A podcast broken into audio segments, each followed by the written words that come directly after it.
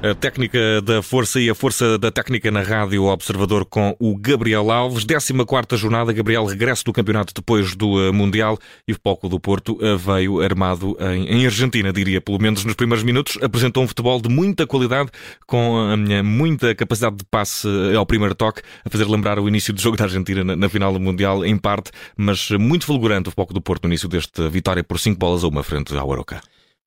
Com um perfil que é muito uh, Sérgio Conceição, um perfil que é muito escola Futebol Clube do Porto, um perfil em que a equipa aponta, acima de tudo, em primeiro lugar, ao caráter, à intensidade, à atitude, à agressividade competitiva, e depois eh, vêm os talentos que fazem o resto.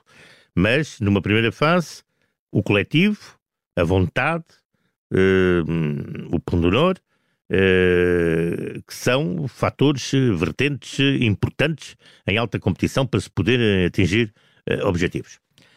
Foi uma equipa que entrou com velocidade, com profundidade, com frescura, com bom ar, ar fresco, marca um gol logo ali na, no início do, do desafio. O que é sempre, é, o que é sempre, o que é sempre sol, é sempre sol.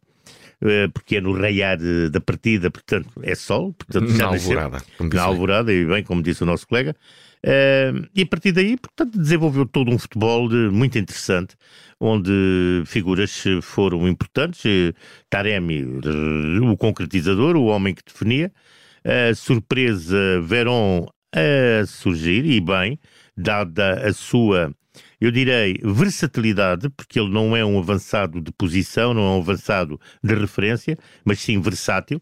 É um jogador com irreverência, um jogador de bom toque, de boa visão, é um jogador rápido, tem velocidade e complementou bem eh, numa dupla à frente com o jogador iraniano.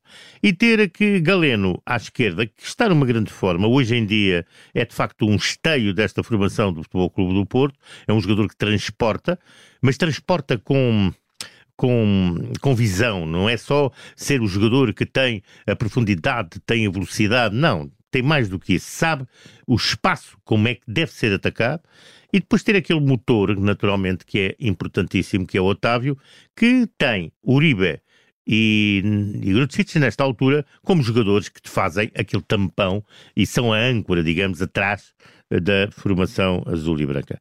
Portanto, o Foco Porto entrou bem, eh, marcou três gols rápido, eh, mostrou futebol, Uh, a equipa hum, do Aroca tentou reagir de alguma maneira, mas acabou por ser completamente, eu direi, eh, o Futebol Porto, sempre que a equipa do Aruca tentava pôr a cabeça de fora, rápido, na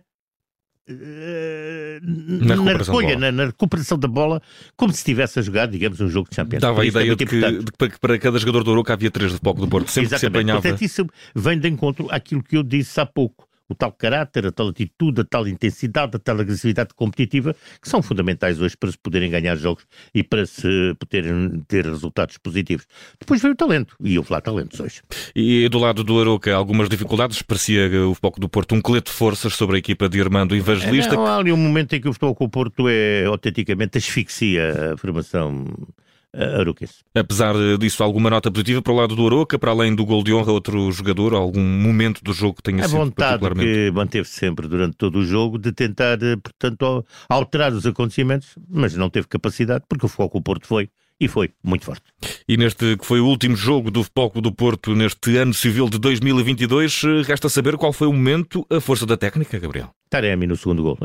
Toda aquela jogada é de facto, mas Taremi, a forma como ocupa de facto o espaço, como aparece no espaço, como vê, como visiona e depois como concretiza, é de facto de uma técnica fantástica. E a técnica da força? Olha, a técnica da força é toda a capacidade de trabalho que esta equipa do Foco Porto demonstra, eh, a força que ela tem para que o futebol, o seu jogo, saia em frente e saia competitivo. Estilo inconfundível, pertence sempre ao Gabriel Alves. Gabriel, um grande abraço, boas entradas, um bom ano de 2023 e que nos traga muitos jogos e muitos encontros aqui na Rádio Observador. Até à próxima. Assim seja e também boas entradas para todos os nossos ouvintes. A força da técnica com o Gabriel Alves analisa a vitória do Futebol do Porto por 5 bolas a uma frente ao Aroca aqui na Rádio Observador. Mais uma vez, Gabriel, um grande abraço.